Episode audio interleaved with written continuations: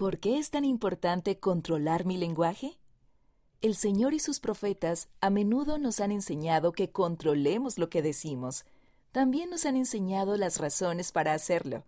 Estas son algunas de ellas. Tus palabras demuestran lo que hay en tu corazón. Jesucristo enseñó, de la abundancia del corazón habla la boca. Asegúrate de que tu lenguaje refleje amor a Dios y a los demás. Controlar tu lenguaje demuestra autodisciplina.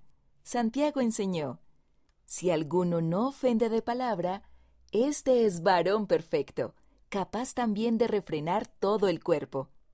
Las palabras de un discípulo deben ser edificantes. Las escrituras nos enseñan, ninguna palabra corrompida salga de vuestra boca, sino la que sea buena para la necesaria edificación, a fin de que dé gracia a los oyentes. Lo que dices afecta tu capacidad para tener el espíritu.